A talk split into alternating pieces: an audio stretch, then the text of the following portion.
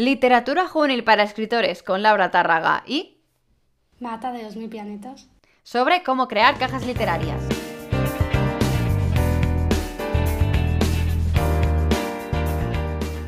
Bueno, Marta, encantada de conocerte por fin cara a cara, porque solo te he hablado contigo, contigo a raíz de eh, la, la cuenta de, las, de los mil planetas, ¿no? Y por fin te pongo cara, por fin sé quién está detrás, efectivamente, sé que también tienes una cuenta de Bookstagram, pero tampoco te había visto, así que bueno, ahora ya por fin te, te he desvirtualizado. Eh, ¿Qué tal? ¿Cómo estás? Muchas gracias por venirte al podcast.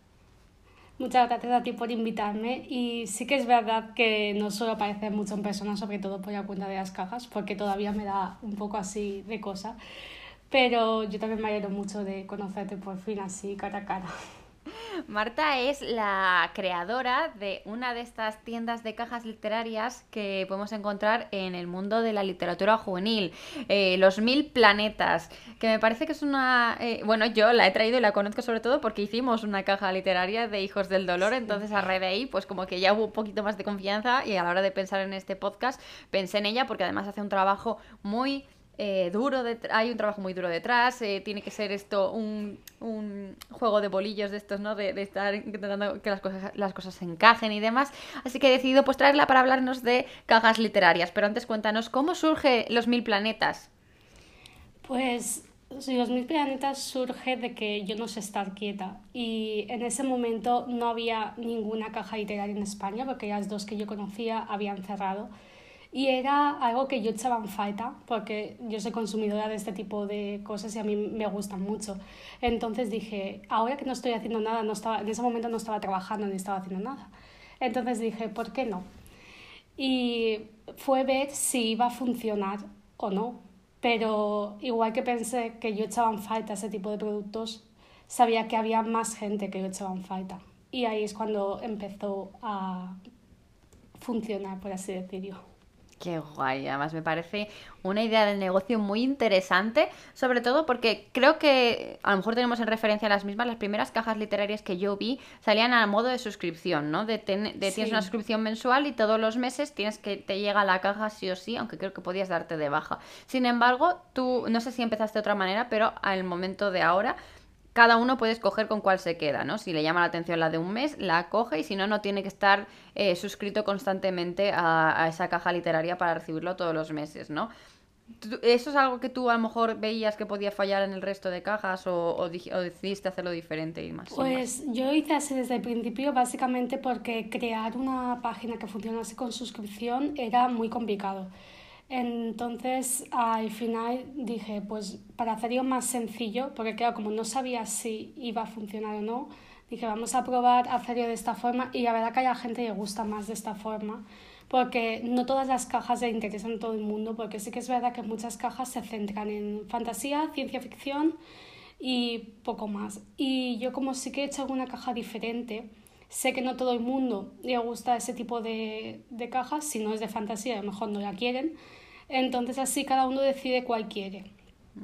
Sí, me- ¿qué me vas a contar con lo de hacer una web de suscripción? Vamos, sí, con la academia yo tengo ahí unos dolores de cabeza desde el principio, Sí. pero bueno, al final se saca. Pues qué guay, Marta, antes de empezar a hablar de cómo otros autores a lo mejor pueden crear sus propias cajas literarias, porque claro, vosotros tenéis vuestro calendario y demás, pero a lo mejor ellos quieren hacer alguna promo relacionada con las cajas literarias, quiero que nos hables de qué libro estás leyendo ahora y qué libro recomiendas a la gente que nos está escuchando. Pues ahora mismo no estoy leyendo nada, porque me he acabado Sin Filtros hace prácticamente nada y todavía no había empezado ninguno. Estoy esperando a que me llegue una cota de llamas plateadas. Y tengo ese y de Sangre y Cenizas, que fue la última caja que hicimos, y todavía no sé cuál de los dos voy a empezar. Tengo ese pequeño dilema. ¿Y libro que nos recomiendes, eh, libro juvenil de la semana? Pues me ha- de hecho va a salir la segunda parte ahora en nada y, y Los Absolutos ha sido una de las mejores lecturas que he tenido este año, que es de, de NX y es ese que os recomiendo. Ahora, pues apuntadísimo para, como libro juvenil de la semana, Los Absolutos. Pues ahora sí que sí, vamos a entrar en lo que es el tema, el meollo, la cuestión. Yo que soy una ansia viva, que me encanta curiosear, que me encanta saber cómo funcionan los negocios por detrás, pues yo he preparado, como siempre, mis deberes, he hecho unas preguntitas para que Marta nos pueda contestar, ¿no? Y es que, vale, decidiste crear una caja literaria. Dijiste, ya no están estas, quiero crear una porque me encantan. ¿Qué fue lo primero que tuviste que tener en cuenta para ponerla en marcha? Pues lo que te he comentado antes, si iba a funcionar o no. Empezando, porque claro, los comienzos son muy difíciles y nunca sabes si algo va a funcionar o no, así que al final fue un poco arriesgarse. Tuve mucho apoyo porque mi familia enseguida me apoyó y si necesitaba cualquier ayuda me ofrecían desde el primer momento, así que en esa parte tuve mucha suerte. Y nada, eso. Y también había con diferentes cuentas de Bookstagram para intentar como publicitar la caja y casi pues empezase todo a funcionar. Cuando creaste, esa primera caja creaste, ¿cuál fue? Así por curiosidad, ¿con qué libro? Pues fue con un libro de Cacao Books, porque es una editorial que me parece muy interesante, que trae un tipo de contenido diferente que solemos ver y había con ellos y la verdad que les gustó muchísimo el proyecto y enseguida fueron muy majos y como que quisieron participar. Y fue, ya, el libro fue de Icico de la Rosa, que la caja se llamaba Reinventando el cuento, creo, sí. Esa fue la primera que hicimos. Qué guay. Cuando te lanzaste a crear esa primera caja, que dijiste, vale, voy a crear una caja literaria. ¿Cómo decidiste que ese iba a ser el libro que ibas a meter dentro de esa primera caja?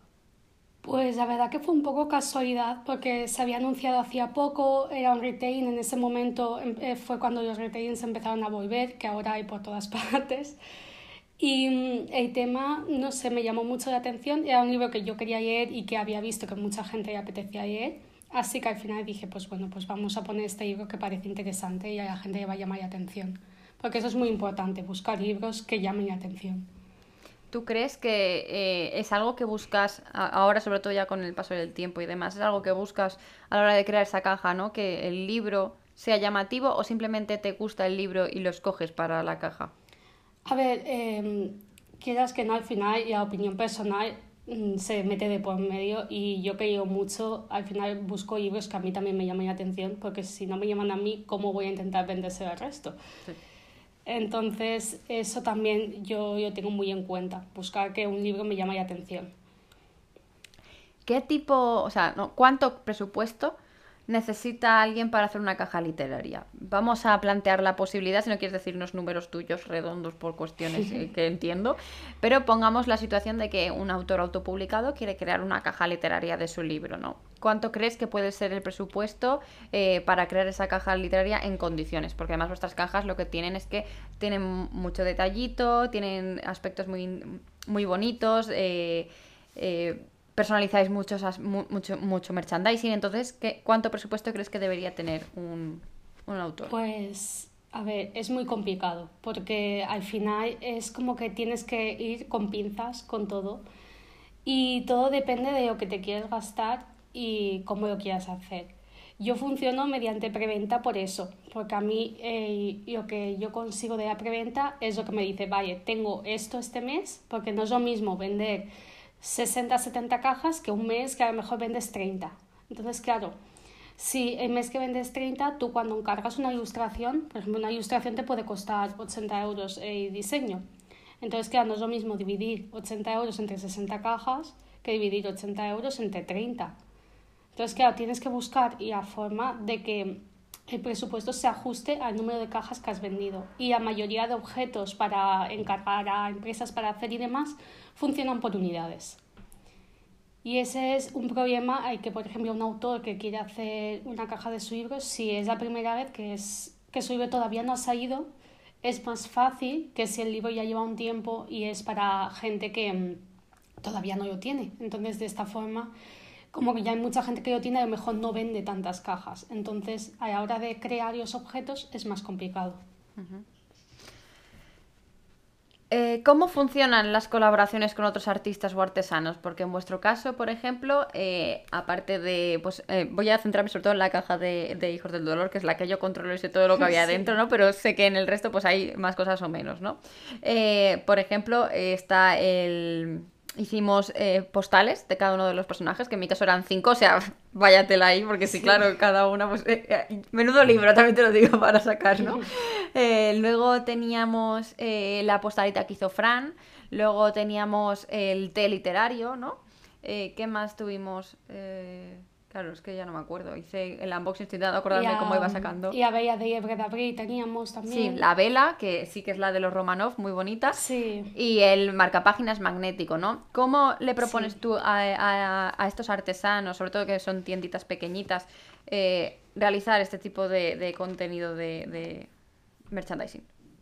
A ver, ahora mismo con muchos de ellos tengo bastante relación, entonces simplemente es de sabio y les pregunto, ¿estás disponible? Necesito que me hagas esto y ellos ya me dicen si lo pueden hacer o no.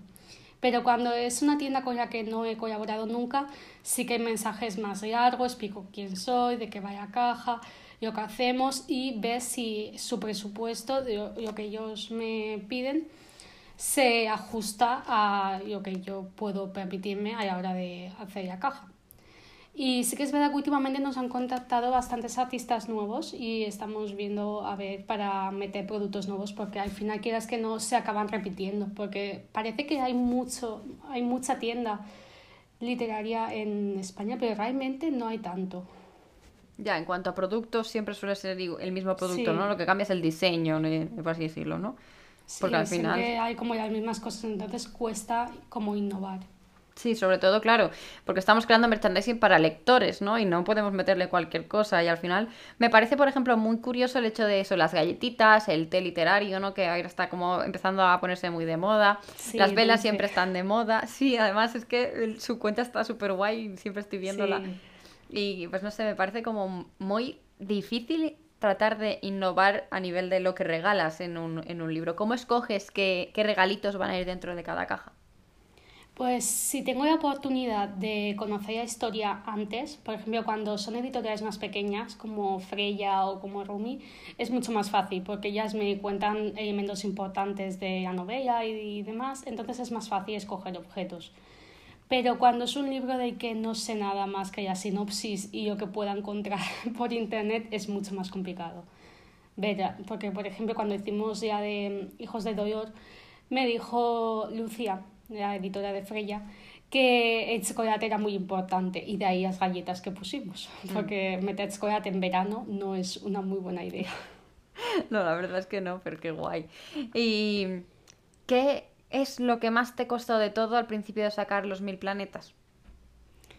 Y lo que más me costó fue encontrar las colaboraciones el hablar con editoriales y ver si estaban dispuestos a um, colaborar con este tipo de proyectos porque no es algo que se haga mucho y no todo el mundo eh, lleva bien.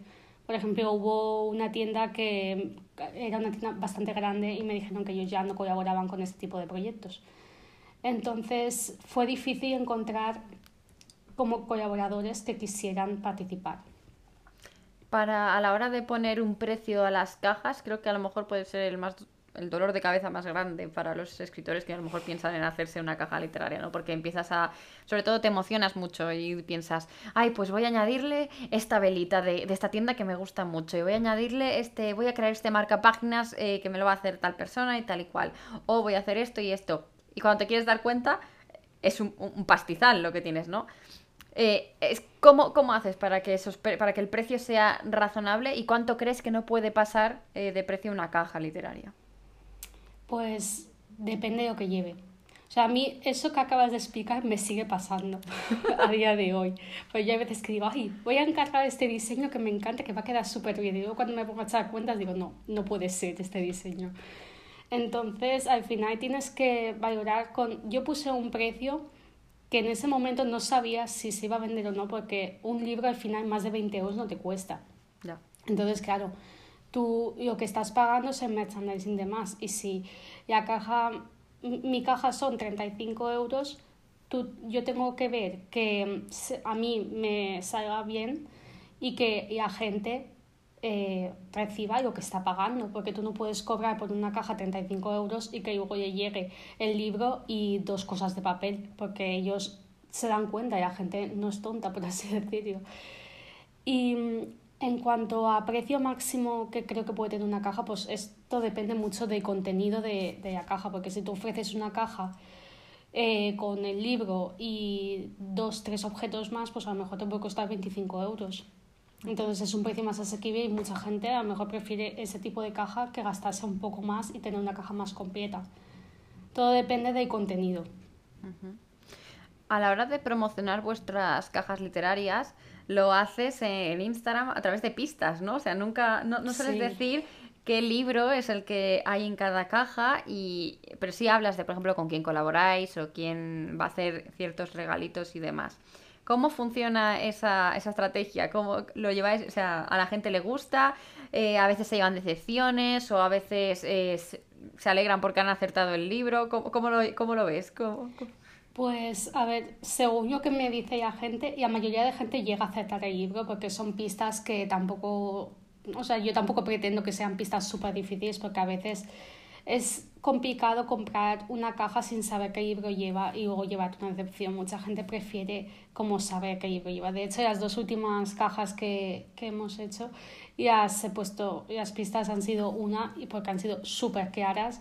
Pero, por ejemplo, la de la caja de este mes contenía nombres de personajes del libro, entonces es mucho más fácil así. Y sí que me he dado cuenta a lo largo de los meses que la gente prefiere saber qué libro va. La mayoría de gente prefiere eso. Sí, porque al final sí, así te aseguras que es el libro que quieres, ¿no? Y a la hora de escoger el libro, ¿os ¿te dejas llevar un poco por el precio también? Porque supongo que eso también lo pagas tú, o sea, compras el, el libro para poder añadirlo en las, en las cajas, ¿no? Porque a lo mejor si tienes entre un libro que cuesta 15 euros y otro que cuesta 20, si estás entre esos dos, no sé yo si eso tendrá algún peso. Pues a veces sí, a veces si hay dos libros que me llaman la atención por igual, que ellos quiero incluir y la diferencia de precio es muy grande, sí que es verdad que al final te decantas por es un poco más económico, también porque al final si el libro es más económico puedo jugar más con los objetos y si el libro es más caro estoy más limitada porque ya no queda tanto presupuesto para objetos.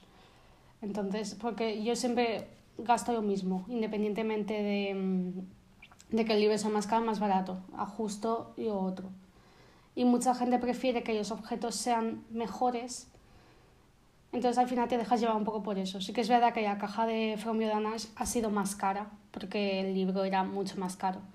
Y la de Asesino de Brujas que íbamos a hacer, que no pudimos hacer, no la hicimos porque era inviable, porque un libro de 22 euros no, no es factible para el precio que yo pongo. Claro, porque no podrías añadir todos los merchandising que estás acostumbrado. A lo mejor la gente que ya ha comprado otras veces se llevará un poco de decepción en ese aspecto, ¿no? Claro, porque si de repente tú has tenido cajas que te han gustado mucho y de repente te llega una que los objetos no son lo que estás acostumbrado o viene menos cantidad, pero el libro es más caro y la gente eso no se fija tanto, se fija más en el hecho de que la caja es más pobre, por así decirlo. Sí, vale, qué guay.